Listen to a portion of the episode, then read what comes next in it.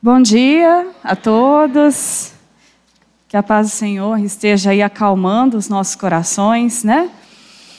Para a gente receber a palavra que renova todas as coisas, né? Que, que nos limpa, que nos purifica, que restabelece as prioridades da vida. Essa palavra tem poder para mudar histórias, como mudou a minha, e sempre tem mudado, redirecionado. Que ela tem esse poder sobre a sua vida também. Não pelo pregador, mas de onde ela vem, né? Do próprio Cristo. Então nós vamos abrir aí o capítulo 12 de Coríntios. Nós vamos dar continuidade à pregação que o Pipe começou na semana passada.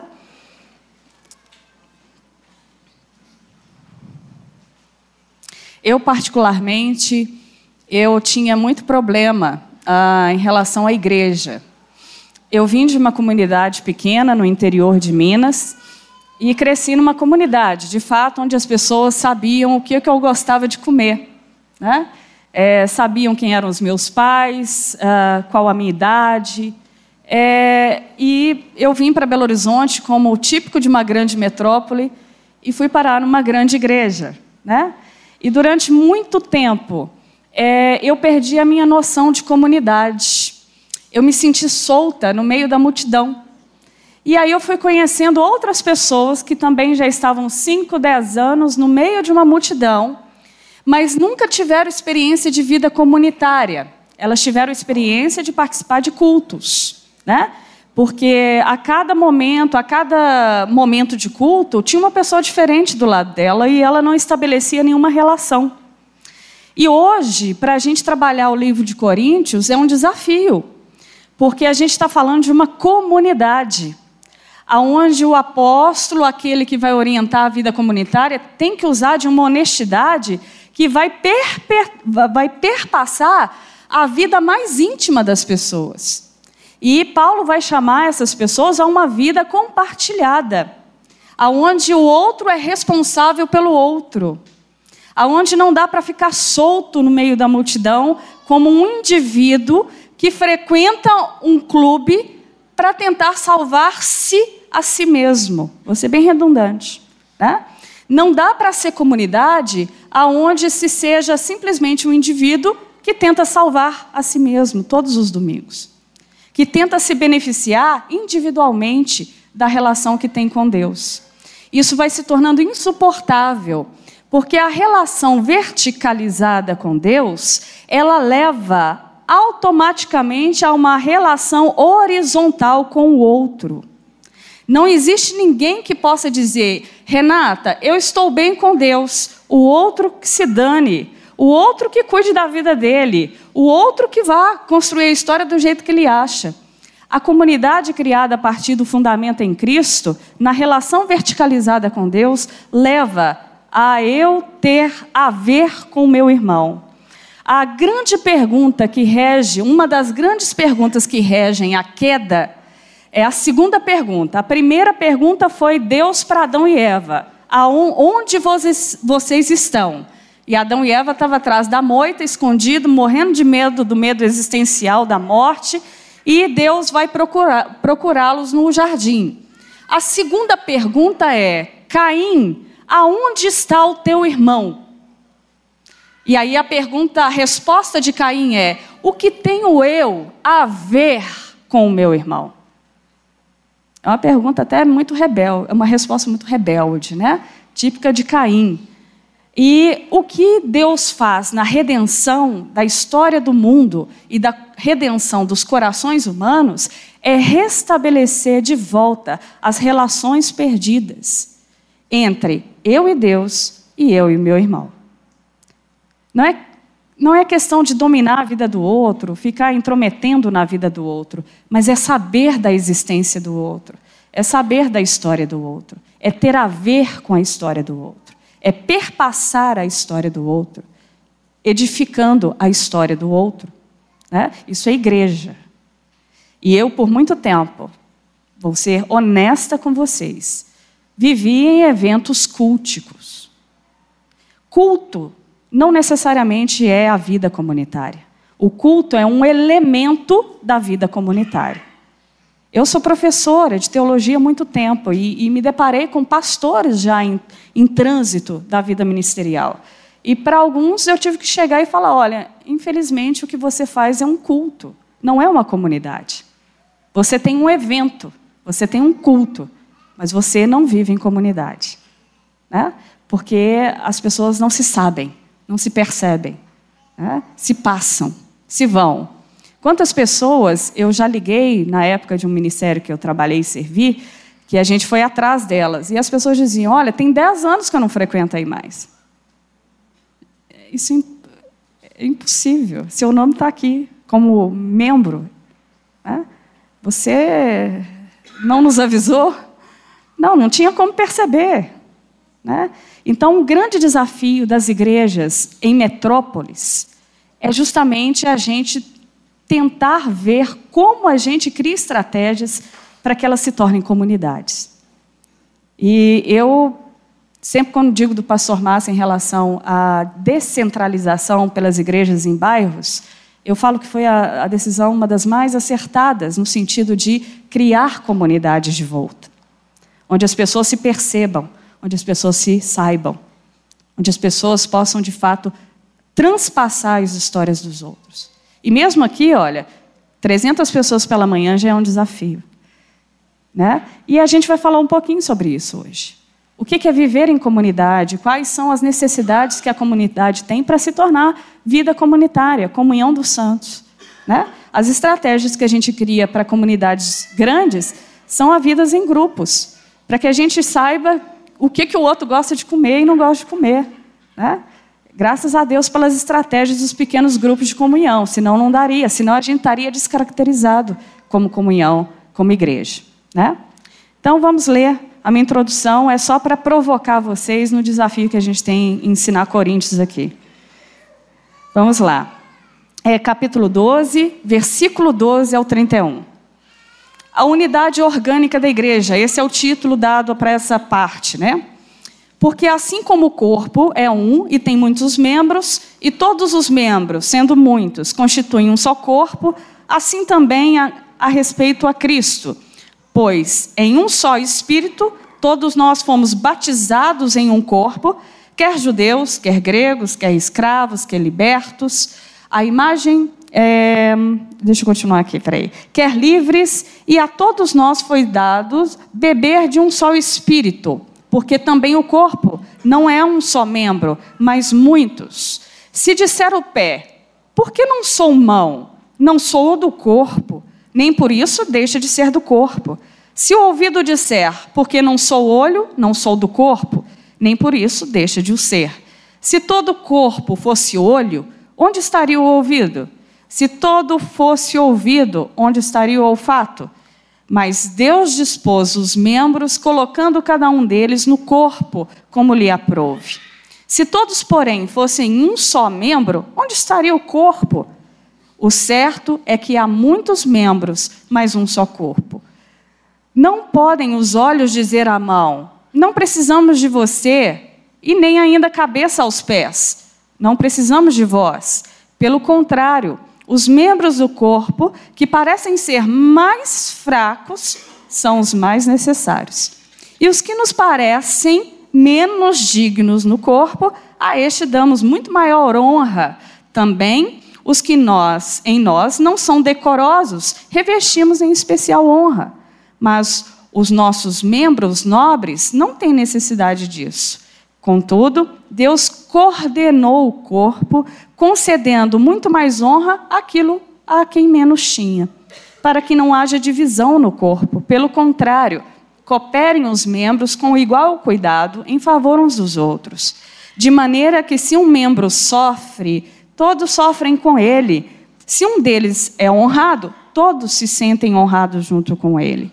Ora, Vós sois corpo de Cristo e individualmente membros desse corpo.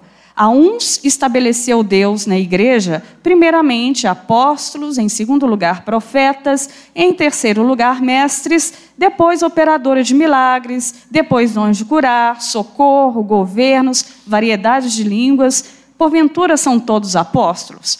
Ou todos profetas? Ou todos mestres? ou operadores de milagres? Todos têm os dons de curar? Falam todos em línguas? Interpretam todos? Entretanto, procurai com zelo os melhores dons. Jesus, nos ajude. Que no final das contas fique a palavra que vem do Senhor, para que ela faça sentido para nós. Em nome de Jesus. Amém. Irmãos, é, o termo que Paulo usa em várias das suas cartas para a igreja é: a igreja é a assembleia dos que creem. É eclésia, é um nome grego que dizia ser a reunião uh, dos que foram chamados para confiar em Deus. Isso é igreja. O segundo é: a igreja é o corpo de Cristo. É outro conceito que Paulo usa. E o último conceito que Paulo usa é: a igreja é a comunidade. São pessoas que se estão abertas à vida em comum e por isso elas são santificadas. Então é a comunidade dos que estão sendo santificados. Não tem ninguém aqui é, santificado em perfeição porque você não está em estado de glorificação. A glorificação é o último estágio da vida do crente. A gente só vai é, é, experimentar isso depois da morte. Está todo mundo aqui lascado de forma igual. Todos merecedores do inferno cotidianamente, se a graça redentora de Cristo não fizer efeito sobre nós. Então, a comunidade daqueles que são redimidos pelo sangue de Cristo e cotidianamente estão sendo chamados e operados por Deus para a santificação. Por isso que tem que vir palavras de exortação, de encorajamento, porque a gente desiste, de exortação porque a gente peca, para ver se a gente dá uma guinada no cotidiano da nossa vida. Né? A igreja nunca pode faltar a palavra de correção e de esperança que é também uma igreja que fica só na correção, desanima. Né? A gente fala, poxa, ó pecador, ó vida, ó homem miserável que eu sou, e fica só ali, né? arrastando. Não, a palavra também ela eleva a esperança de que apesar de sermos pecadores, Deus está conosco, revitalizando a nossa vida por misericórdia todas as manhãs. Que por mais que o seu homem exterior se corrompa dia após dia, o Espírito de Deus está renovando o seu homem interior na mesma intensidade com que você é um pecador itinerante. E justamente por nós sermos um pecador cotidiano, uma estrutura que nos tendencia a escolher o mal por natureza, é por isso que todos os dias, se não pensar em todo momento, a gente precisa da palavra de Cristo para nos fortalecer.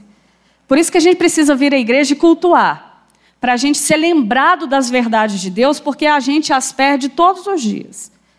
Ah, eu tenho um professor que diz que tem uma tolice que se renova a cada manhã, que faz você esquecer. Você canta lindamente que eh, vai viver para Cristo, que Cristo é sua única esperança. Aí na terça-feira está todo desesperado e preocupado com as coisas da vida, achando que Deus não te ama mais. Mas você acabou de cantar lindamente, até chorou. Por que, que a gente é assim? Porque a profundidade do pecado, ela é estarrecedora em nós. Por isso que você precisa da palavra de Cristo todos os dias da sua vida. Por isso que você vai comungar na casa do Senhor, em comunhão com os irmãos, porque você ah, precisa urgentemente da revitalização dada por essa comunhão. Até o final, até quando você tiver 96 anos, se não der conta de caminhar até a igreja, a gente vai ter lá no hospital vai fazer uma ceia com você, vai lembrar das palavras de Cristo para você revitalizar a sua esperança. É assim, é para isso que a palavra de Deus, por meio da igreja, se faz.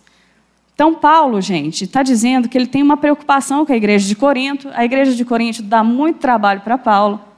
E é uma igreja que Paulo tem grande esperança sobre ela, porque ele sabe que aquilo ali, aquela reunião de judeus e gregos e romanos, é poder de Deus. Ninguém reúne tanta diversidade num lugar só se não tiver a atuação do Espírito de Deus para juntar aquele povo. Porque a gente, a gente busca os afins. A gente busca aqueles que a gente tem afinidade, que a gente se sente confortável. Igreja não é o lugar simplesmente daqueles que são afinados. É lugar da diversidade, das percepções de mundo mais diversas, das culturas mais complicadas que o outro vem trazendo como bagagem. E a gente é colocado para viver junto. Isso é poder de Deus. Por isso que eu costumo dizer que igreja é mistério de Deus.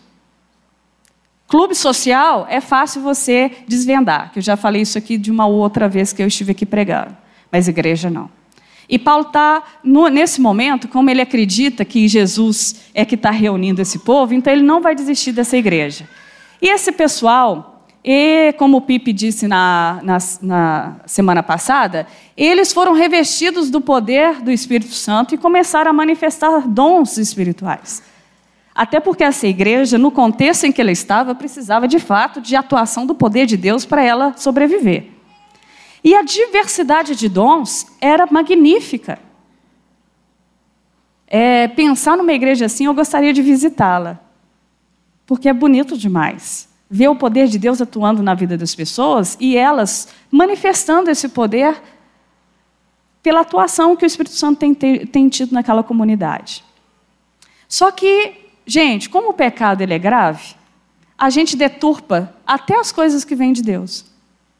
Não pense que pelas coisas virem de Deus, o nosso pecado interno no coração não desvirtue as verdades de Deus. Tanto que a verdade de Deus, lá em Romanos, Paulo está denunciando que os romanos converteram a verdade de Deus em mentira. Como que você faz isso? O pecado tem essa força. E o que estava acontecendo na comunidade de Coríntios? Eles receberam os dons e eles começaram a usar dos dons para cavar posições de mais importância em relação aos outros. Eu vou ver na igreja de Corinto, eu vou vendo que nada mudou. Porque em qualquer instância, gente, que reúne dois ou três, seja não em nome de Jesus, a coisa está perdida. Porque a gente tenta a partir de dois ou três, dominar um ao outro, excluir o outro que discorda da gente, é, se colocar acima, se afirmar perante a fraqueza do outro, e aí começa a confusão. Eu tenho um pastor muito querido que diz assim: na hora que Jesus ascendeu os céus, e os discípulos estão lá, tudo vendo, né? porque esse é um dos grandes mistérios da ascensão de Jesus. Na hora que a primeira nuvem tampou Jesus, começou a confusão. Porque aí, quando se perde a referência de Cristo, se ele não estiver entre os dois ou três, a gente cria um sistema opressor entre nós. E Paulo tinha certeza que Cristo tinha chamado essa comunidade para ser a sua igreja. Então, Paulo não vai desistir de dizer: olha, vocês receberam dons, vocês buscaram a atuação do Espírito entre vocês, mas vocês estão desvirtuando a funcionalidade desse poder que vocês receberam. E aí eles estavam usando os dons para exibicionismo espiritual. Bem típico de Corinto, porque eles eram pagãos, né? vieram com essa trajetória, e a questão da mística era muito forte em Corinto. E eles estavam trazendo a bagagem do mundo pagão para dentro da igreja. E as dádivas que o Espírito Santo tinha distribuído não eram vistas como dádiva, era visto como eu busquei e por eu ter buscado o poder de Deus, Deus me deu o seu poder e agora eu sou um ungidão de Deus. Eu sou super ungido. E não toquem no ungido do Senhor, porque senão você vai morrer. Porque eu sou poderoso. Qual que é o seu dom? Ah, eu, eu ajudo as pessoas com muita naturalidade, não faço muito esforço para isso. Não, eu sou o pregador. Eu sou aquele que anuncia ah, o evangelho da revelação. Você tem que buscar o mesmo dom que eu, porque senão isso aí não é nada. E as pessoas começam a buscar posição de destaque e de hierarquia de poder dentro da comunidade. Isso é humano, né, gente? A gente faz isso lá na empresa, né? A gente vai lá fazendo o nosso projeto de carreira, de ascensão, né? Com muito mérito. A gente vai lá estudar, vai se dedicar, vai ser excelente. Tanto que quando alguém que não tem mérito passa na nossa frente, a gente fica muito, muito bravo, né? Porque a gente está lá se dedicando. No reino de Deus, as coisas funcionam com outra lógica. Ela não parte a partir do mérito. A gente já tem falado isso aqui há três anos. Né? Tanto que Paulo vai dizer que o Espírito distribui o seu carisma, o seu dom, a quem lhe apraz e da forma que ele deseja. Não usa nenhum critério meritório. E justamente, Paulo está tentando cuidar dessa comunidade para que ela não faça dos seus dons um show business, um show de negócios. Ganhe dinheiro em cima dos dons. Né? Que eu vejo que a gente não fugiu muito da igreja de, de Corinto. A deturpação da verdade, ela vai para os extremos que não tem mais a ver com a verdade. Por mais que a gente a utilize em benefício próprio. Então a igreja de Corinto começou a buscar o poder de Deus para viver de forma individual, individualista, num projeto de autossalvação. Como que pode isso? Isso não é igreja. Isso é qualquer outra coisa. Buscar a Deus, na verdade, não é buscar a totalidade de Deus, é buscar o poder de Deus. Porque a gente tem um grande problema, né? Na nossa relação com Deus. A gente tem muito mais facilidade de relacionar com Deus é, pra, na busca do seu poder do que de fato na busca pela sua vontade. Buscar o poder e buscar a vontade são duas coisas que podem se extremizar. Quem busca a vontade, o poder de Deus vem como complemento daquele que busca a vontade. Mas quem busca o poder pode estar desfazendo na relação com Deus de buscar a vontade. Porque se Deus exerce a sua vontade, o poder ele está subjugado à direção que Deus dá para aquilo. Tem gente que fala assim, Renata, eu fui num culto que é do poder. Aí a minha pergunta, como quem ensina, é, é a pergunta que gera a resposta, né? Poder para quê? Para que você quer poder? Porque se for para amar um pouco mais, a gente pode fazer uma campanha de poder. Né? Toda quarta-feira aqui, campanha do poder da Mineirão. Aí a pergunta é: poder para quê? Para cumprir as bem-aventuranças? Para vivenciar as bem-aventuranças? Para dar outra face? Já pensou a gente fazer uma campanha de poder? Para cumprir a vontade de Deus na nossa vida? Aí é poder que está alinhado à vontade. Mas de vez em quando a gente vê uma religião totalmente extremizada que busca só, simplesmente uma relação de poder com Deus e não uma relação com a sua vontade. Porque a vontade de Deus, gente, pode nos contradizer. E o poder é simplesmente uma relação de serviço que Deus tem para conosco, de fazer o que nós queremos e nós esperamos. Por isso que é muito legal as campanhas de poder desvinculada da vontade. Lidar com a vontade de Deus não é fácil, porque ela pode nos contrapor, até no próprio poder. Tanto que Paulo, é, Deus vai falar que deu para ele um status quo de fraqueza. Paulo, você é o fraco. Para que na sua fraqueza o meu poder seja aperfeiçoado. O que que Deus fez? Exerce a vontade sobre a vida do Paulo para que ele saiba lidar com o poder. Para que o poder de fato seja efetivo na vida do Paulo, que é o quê? Quebrar o orgulho de Paulo. Porque Paulo fala em alguns momentos que o, o, a luta dele no espinho na carne, no mensageiro que é enviado por, por, por Satanás para esbofeteá-lo, é para que ele não se orgulhasse diante da revelação de Deus. Para isso, ele se coloca no lugar daquele que padece para não se ensorbedecer, para não usar da revelação de Deus com outras finalidades, para não usar do dom de Deus com outros interesses. E aí, Paulo vai dizer então que esse individualismo relacionado com o poder e não com a vontade de Deus, que faz pessoas irem para a comunidade para autossalvação, para salvarem a si mesmos, independente do outro, independente da noção e consciência da comunhão com o próximo, que essa comunidade ela é infantilizada. É, uma, é um grupo de pessoas totalmente infantis em relação ao conhecimento de Deus. Porque se de fato elas conhecessem o que foi feito naquela cruz, elas não se comportariam com essa individualidade de busca de autossalvação. Elas não fariam da igreja um lugar onde eu só vou amenizar as minhas dores, onde eu vou dar um, um choro de uma catarse para aliviar as minhas tensões.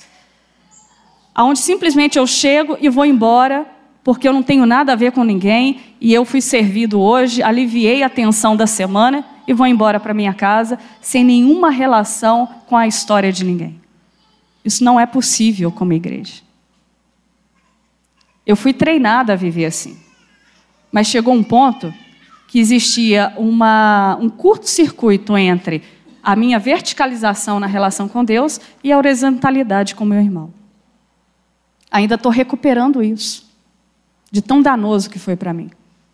De ir para a igreja, receber as bênçãos de Deus e ir embora para casa sem ter a ver com nada com de fato é a comunidade de Cristo.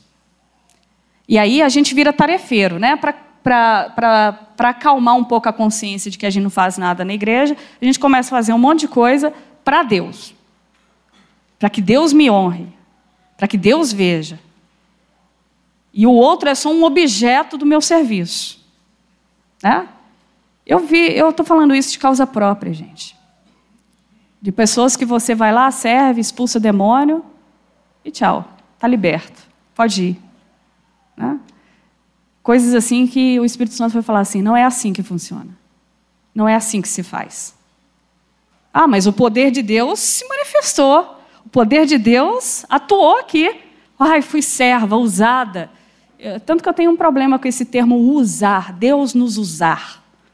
Né? Ele pode nos usar, mas é, o uso não é um uso de vai lá, toma posse da gente e deixa. Né?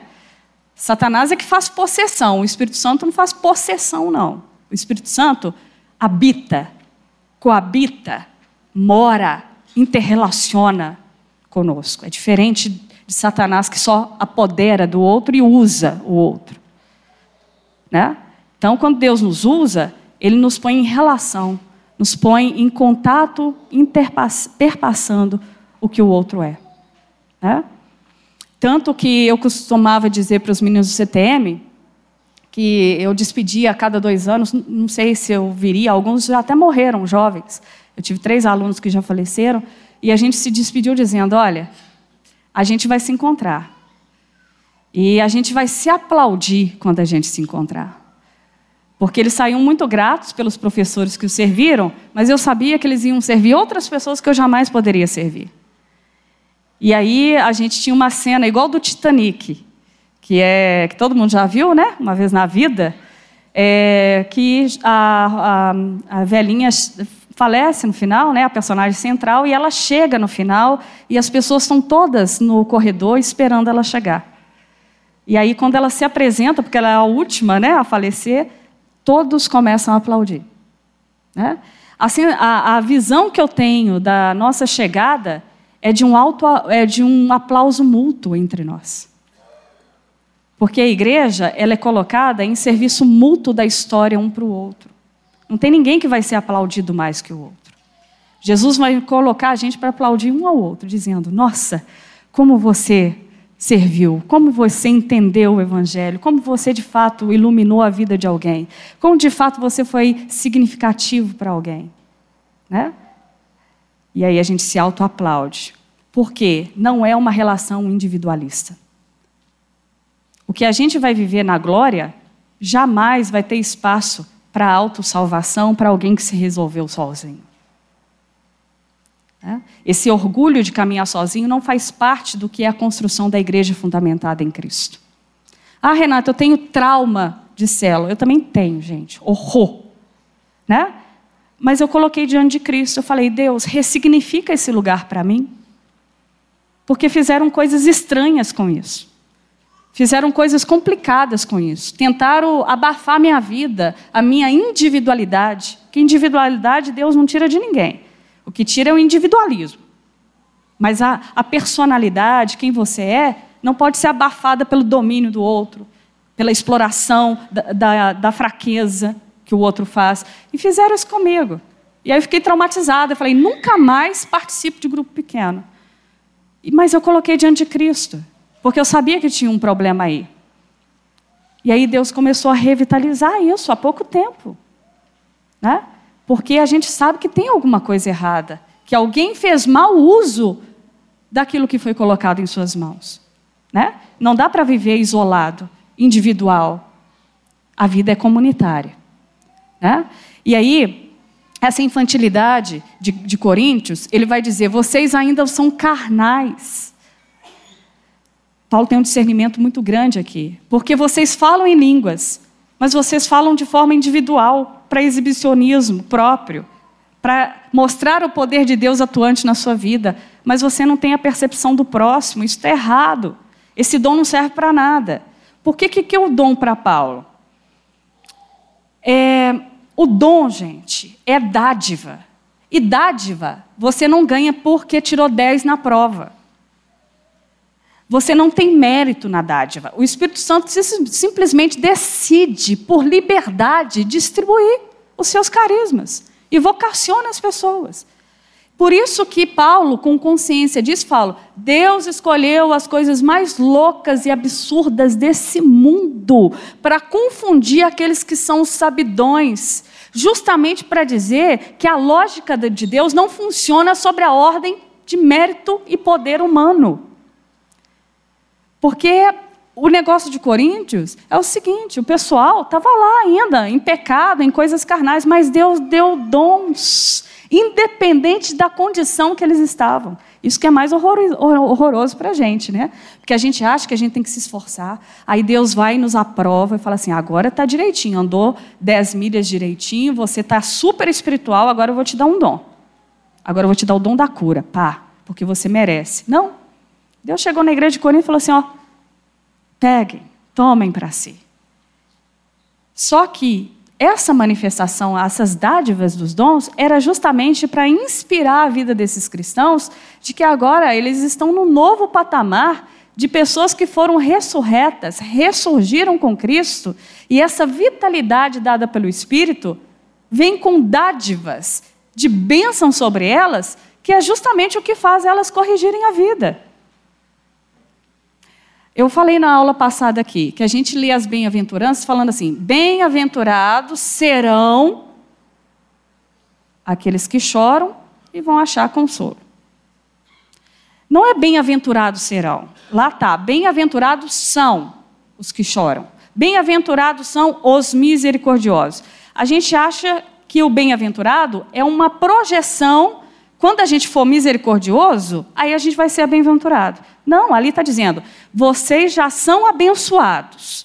E sendo abençoados, então, vocês podem chorar, porque vocês vão ser consolados, porque vocês já são abençoados. Aí você fala assim: não, mas a ordem do mérito está invertida. Primeiro eu tenho que ser alguém que chora com humildade e contrição, aí eu sou abençoado. Não. Para você chorar com a contrição necessária ao arrependimento, você já tem que estar abençoado para isso. Porque senão você não vai chorar com nenhuma contrição. Abençoados vocês já são ao exercer misericórdia. Porque só um abençoado exerce misericórdia, gente. Eu não exerço misericórdia para ser abençoado. É porque eu fui abençoado, eu exerço misericórdia. Essa é a lógica. Só que a gente inverte porque a gente quer inserir na religião todo o arquétipo de mérito na relação com Deus. Isso não vai dar certo, vai dar curto-circuito. Então, Paulo está dizendo, irmãos, vocês foram agraciados com dádivas. E essas dádivas que manifestam a atuação de Deus na vida de vocês é que fazem vocês ó, darem um up nessa vida. Dar um redirecionamento no comportamento uns com os outros, na confissão de pecados, na santificação da, da, da vida porque Deus, dadivosamente, misericordiosamente, tem dado presentes a vocês. Eu também disse numa aula aqui que a, a, a ação de Satanás, gente, todos os dias, ele, não, ele, ele é repetitivo, mas porque ele tem uma arma poderosa de argumento. O que, que ele faz desde o Éden? Desfocar o ser humano das dádivas de Deus. A ação de Satanás é o seguinte lá no Éden: ele pega uma árvore, que tem toda uma referência que lá na academia da Bíblia a gente pode discutir bastante, né? Mas ele pega uma árvore, e a melhor tradução que existe do Gênesis vai dizer assim: É verdade, Eva, que você não pode comer de todas as árvores do jardim? Como assim eu não posso comer de todas? Eu tenho que comer de todas. Por causa de uma, ele desfoca todo o jardim. Todas as outras possibilidades da dádiva de Deus, por causa de uma. E algumas outras traduções dizem assim: é verdade, Eva, que você não pode comer de nenhuma árvore do jardim? É tão pior quanto, porque aí o desfoque é total. É de nenhuma. Não, eu só não posso de uma, mas de todas as outras estão disponíveis. É assim que ele sempre trabalhou. Como se Deus estivesse sempre errado. E quando a gente, de fato, é convencido de que Deus está errado, a primeira coisa que surge no coração humano é um estado de descontentamento e ingratidão, que é contrário a toda adoração devida a Deus como Criador. Porque a gente é desfocado. Por isso que a gente gera o descontentamento da vida, porque não percebe as dádivas. Por isso que não é melancolia a gente virar e falar assim: meu irmão, você respirou hoje, a vida foi possível. Vamos celebrar. Não, a vida foi possível, mas eu vejo isso como assim: ah, a vida. O evangelho não, o evangelho começa a corrigir essa distorção. Ela começa a nivelar a sua ótica e dizer: olha, tudo é dádiva. Você tem muito mais dádiva do que de fato sofrimento na sua existência. Só que a sua percepção de dádiva é a correspondência dos seus desejos. Aí que está o problema. Porque Deus tem que se adaptar às mesquinharias do que você diz que a vida é e deve ser. Sendo que a sustentação de todas as coisas é dada como dádiva e dom de Deus para ela acontecer. Então, Paulo tem uma indignação, que ele vai dizer que a, a vida da igreja, dos, das pessoas dessa igreja, não podem ser reduzidas ah, de uma forma egoística, vividas, voltadas apenas para si. E ele vai dizer que o fundamento da igreja é Cristo. Se o fundamento não for Cristo, essa igreja corre o risco o tempo todo. E que pode existir uma igreja que o fundamento esteja deslocado, que esteja na pessoa que prega, na pessoa que canta, na banda famosa, eu, eu, lidei, eu falei com o pessoal aqui na eclesiologia, na aula, que eu lidei com pessoas em processo de transferência durante um bom tempo como seminarista. E eu era bem honesta, porque a maioria chegavam para a nossa comunidade fruto da televisão. Acharam legal, não, que louvor bonito, ah, vou, vou ir para lá. E aí eu chegava e falava assim, gente, sinto muito dizer para vocês, mas aqui também vão te trair, também vão te enganar, também vão te fazer mal, vão te fazer sofrer, porque existe uma romantização do que era a igreja. Quando o fundamento é Cristo, gente, o perdão está posto como possibilidade constante de interação entre nós. O perdão e o arrependimento. O perdão e o arrependimento é o que dá capacidade a essa igreja não se matar junta.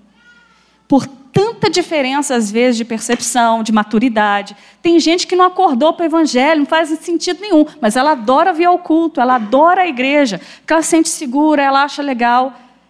E aí a gente que é um pouco mais maduro, talvez, na caminhada, vai ter que dar suporte a essa pessoa que as fichas ainda só caiu uma. E ela vai custar entender o evangelho, porque essa palavra aqui é conta-gotas.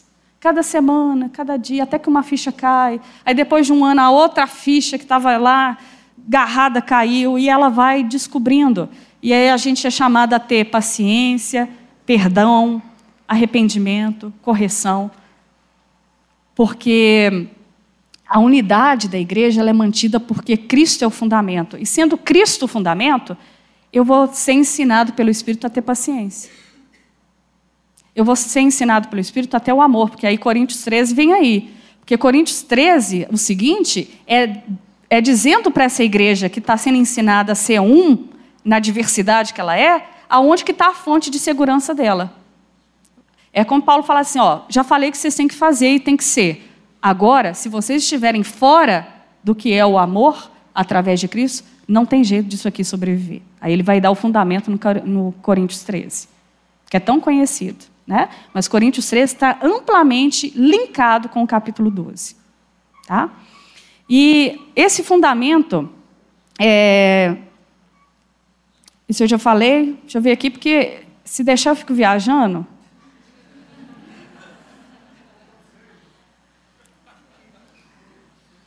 Então, Paulo tem essa preocupação do uso incorreto dos dons que eles receberam como dádivas, né? que havia um grande perigo na comunidade que ela se tornasse um aglomerado de indivíduos concorrendo entre si, demonstrando mais impressionantemente os seus poderes individuais.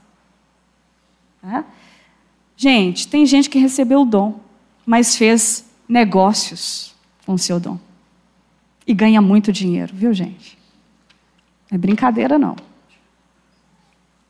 Usa da retórica, usa da neurolinguística, usa de todas as técnicas possíveis para te convencer do que ele diz é verdade. Escreve um livro de hoje para amanhã e vende milhões de livros sem sequer ter o cuidado com, as, com a interpretação das escrituras e usa do dom que ele tem de comunicação da palavra para deturpar a palavra para adequar aos ouvidos de quem quer ouvir. E vende. Tem gente que usa o dom da cura ou da, do dom de milagres para fazer show business, para fazer amostra de si. Né? O pastor Jeremias me marcou muito lá da oitava. Um dia, ele conversando, ele diz o seguinte: Olha, ocorrem curas, as pessoas são libertas, demônios saem, pessoas que são curadas organicamente de doenças graves, no meio da adoração, no meio da pregação mas só que eu não faço show business disso. Porque eu sei que isso é natural para a igreja. Isso é natural para o corpo de Cristo. As pessoas serem curadas, libertas. Isso faz parte. Para que, que eu vou pensar um acontecimento e fazer disso uma visibilidade pública da minha pessoa, porque foi eu que orei, foi eu que entoei o nome de Jesus, foi eu que ordenei? Isso é uma desvirtualização do dom. E isso não vai convencer Jesus naquele grande dia. Porque muitos vão chegar, expulsei demônio em teu nome, profetizei em teu nome, curei em teu nome, e Jesus vai falar, simplesmente não sei quem você é. Porque Coríntios 13 vai tratar de quem nós somos, do ser. Não adianta fazer sem ser. Pode estourar a boca do balão, mas no dia do tribunal de Cristo, é o próprio Cristo que vai se entrever com quem usou os dons de maneira errada. Porque Cristo vai tentar se reconhecer na sua pessoa. Se você simplesmente usou os dons de Cristo a seu benefício, mas não tem a formação de Cristo em você, sinto muito, não vai dar. Para a gente terminar aqui,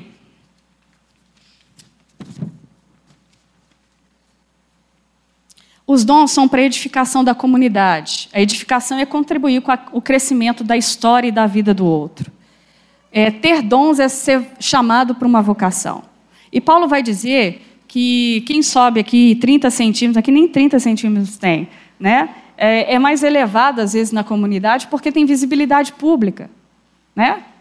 É, e aí a gente começa a dar mais importância para quem aparece mais. Só que Paulo está falando que tem gente que tem dons distribuídos pelo Espírito que são primordiais para o funcionamento do corpo. Eu brinco aqui que talvez a equipe de louvor seja o cabelo bonito. Né? Que você já fala assim, nossa, que cabelo maravilhoso, porque são os que mais aparecem. Né? O pregador também fala assim, nossa, seu cabelo é maravilhoso. Que bom, é, ornamenta a estética do corpo. Mas o baço e a vesícula também são fundamentais. Né? O pulmão, órgãos internos que você não tem visibilidade. E Paulo começa a dizer: olha, primeiro Deus chamou os apóstolos, os profetas e os mestres. Aqui o mestre está embutido junto com o pastor e o profeta, tá? Paulo tem hora que dilui o, o, a vocação pastoral também entre profeta e mestre. E aí, esses são aqueles que dão o tom do conteúdo do fundamento em Cristo. Por quê? Sem o conteúdo do Evangelho, esses dons vão ser exercidos de maneira errada. O dom de curar, o dom de misericórdia, o dom de administrar, de organizar as coisas, isso é dom.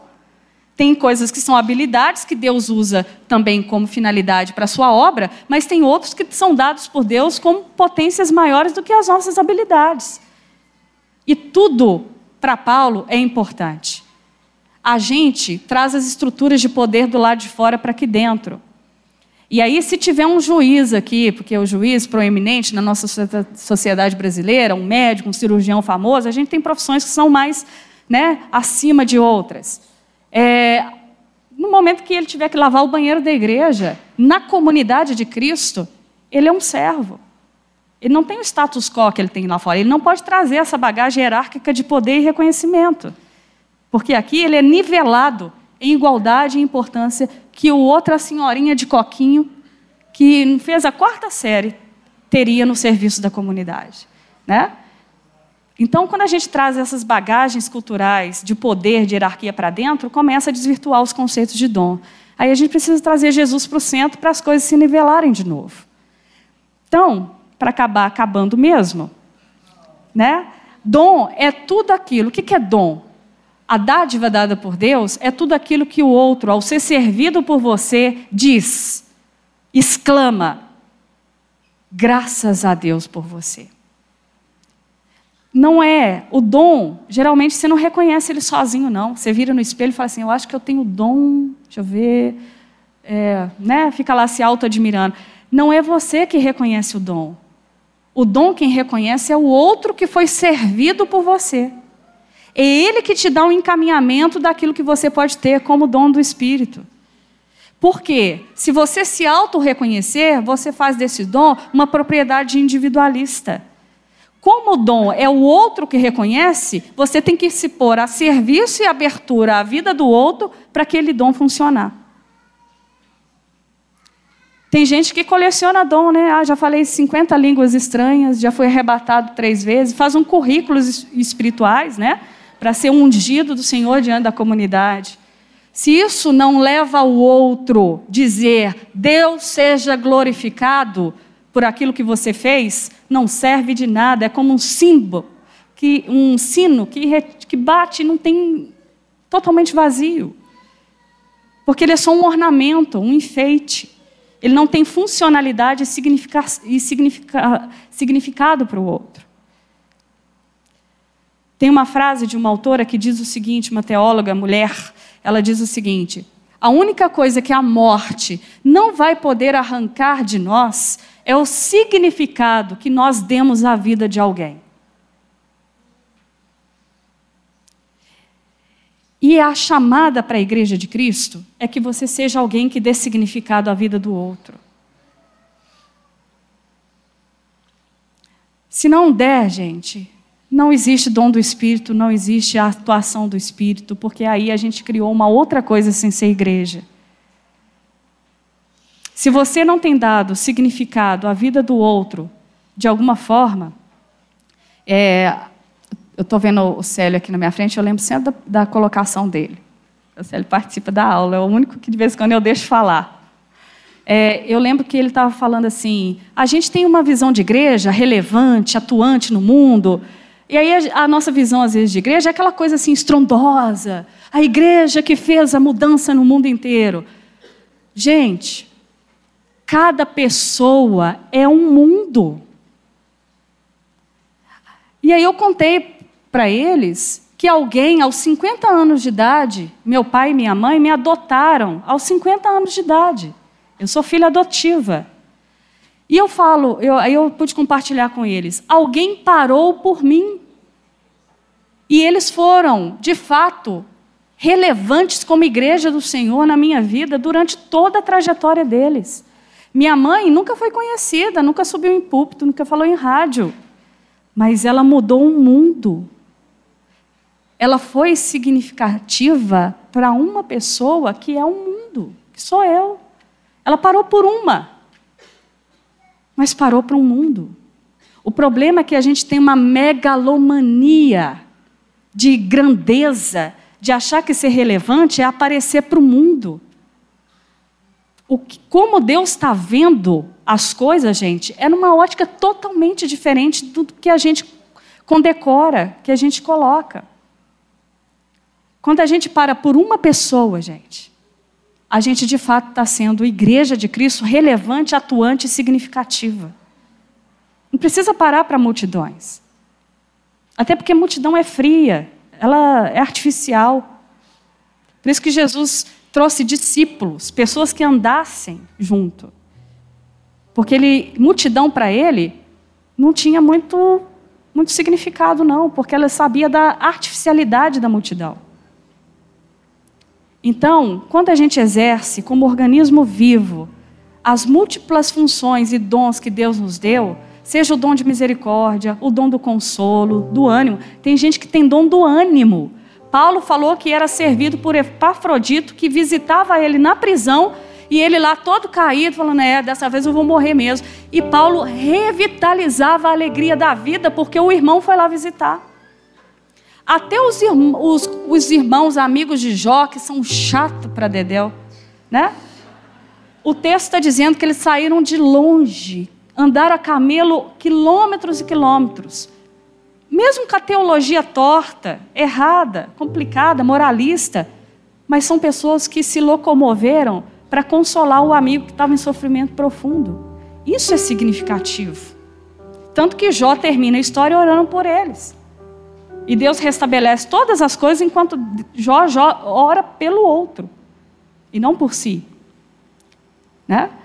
Então, eu preciso aprender, porque eu fui muito deslocada da vida de comunidade.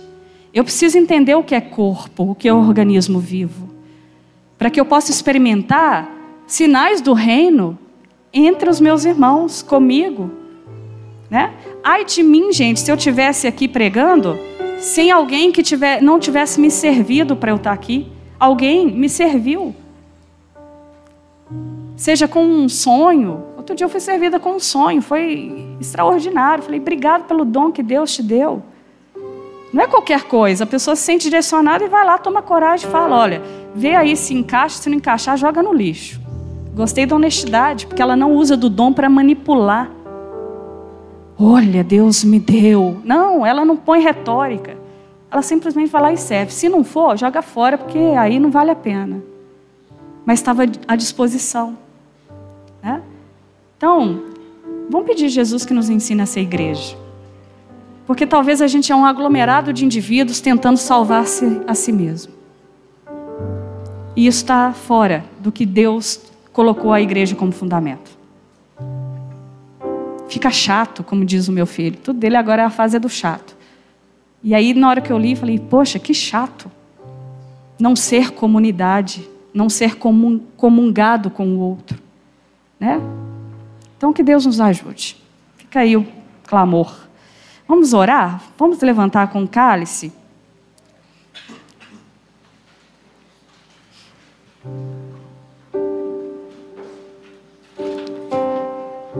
Cálice e o pão é a lembrança e a memória de que nós temos um Senhor e que governa não só o seu coração, a sua história, mas todo o universo. Toda a história do mundo está nas suas mãos. Por mais que a gente às vezes não vê ele atuando da forma com que a gente escreve para ele atuar, o fato da vida ser possível hoje é porque ele está segurando tudo com as suas mãos, está sustentando todo o universo com as suas mãos. Queira você acreditar ou não. E participar do seu corpo, simbolizando o seu sangue, o seu, a sua carne, é dizer que eu preciso da vida dele inteiramente participando da minha vida para que eu consiga viver. Eu tenho que ser enxertado na vida dele para que eu consiga de fato ser quem eu fui chamado para ser. Porque nós todos estamos num processo de recuperação da imagem de Deus em nós. Porque está tudo distorcido em nós. E cada vez que a gente se põe em adoração, em reconhecimento de que Cristo é o fundamento da nossa vida, alguma coisa em nós é recuperada. Até o dia que a gente vai se deparar com Ele face a face e tudo que há em nós será completamente plenificado nele. Aí acaba essa tormenta toda. Essa é a nossa esperança. Mas para isso a gente não pode fazer da ceia um momento individual, porque o discernimento do corpo é o discernimento do próximo, de que ele existe, de que Deus é pai dele também, de que Deus não é só seu papai de filhinho mimado. Deus tem outros filhos e o filho dele está aí do seu lado. Né? Participamos do mesmo sangue, da mesma vida, porque no corpo há diversidade, mas há um só Espírito, há um só Deus, há um só Senhor. Seu pai é meu pai também, né? Isso que você está dizendo. Seu Senhor é o meu Senhor. Quase a declaração de Noemi, Ruth, Ruth, é, para Noemi.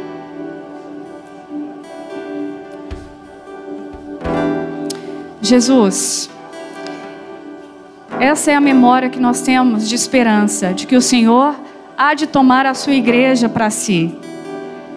E que enquanto nós estamos nesse mundo corrupto, injusto, que falece no mal, que a gente possa de fato ser a agência visível da sua atuação no mundo, a sua agência missionária aonde o mundo possa olhar e se pasmar, sabendo que tem alguma coisa diferente acontecendo nesse lugar. Que tem novos seres humanos sendo feito e refeito dia a dia à imagem do Criador. Que o mundo saiba que nós temos um Senhor tomemos do cálice como representante da sua vida, do seu sangue, e comemos do pão como representação do seu corpo que foi dado por nós. É, Paulo termina o texto perguntando: são todos profetas? Não. São todos apóstolos? Não. São todos que falam em línguas? Não. É, eu vivi um tempo de massificação dos dons, que todo mundo tinha que fazer tudo, né? O falar em línguas, o Pipe falou um pouquinho domingo passado, a gente vai voltar aos textos depois, em outros textos, né? Isso vai ficar melhor. Mas Deus distribui dons. E o primeiro, o primeiro lugar onde a igreja de fato começa a ser real é a sua casa. Né? A sua casa é o lugar do perdão, é o lugar do arrependimento, é o lugar onde as relações começam a tomar novos rumos. É o primeiro ensaio para a gente vir para cá e ser igreja. Então que tudo comece lá, na pequena célula da sua família, né? Onde você de fato exerça o seu dom com quem está próximo. Não sei o que Deus vai fazer, mas com as pessoas que estão ao seu redor. E depois a gente venha para o macro, que aí a gente está seguro, porque aí a gente não fica hipócrita. A gente começou aonde tem que ser, né? Com o filho, com o marido, com os irmãos, com o pai e mãe. Ou negócio difícil, né? Então, que Deus derrame a sua graça para que a gente seja igreja como pessoa chamada a, a viver em Cristo, por Cristo e para Cristo, dentro da nossa casa. É a minha maior preocupação nos tempos de hoje também. Né? Deus abençoe, vamos em paz, né? Que a gente vença, pelo menos no futebol, mas, né? Deus abençoe.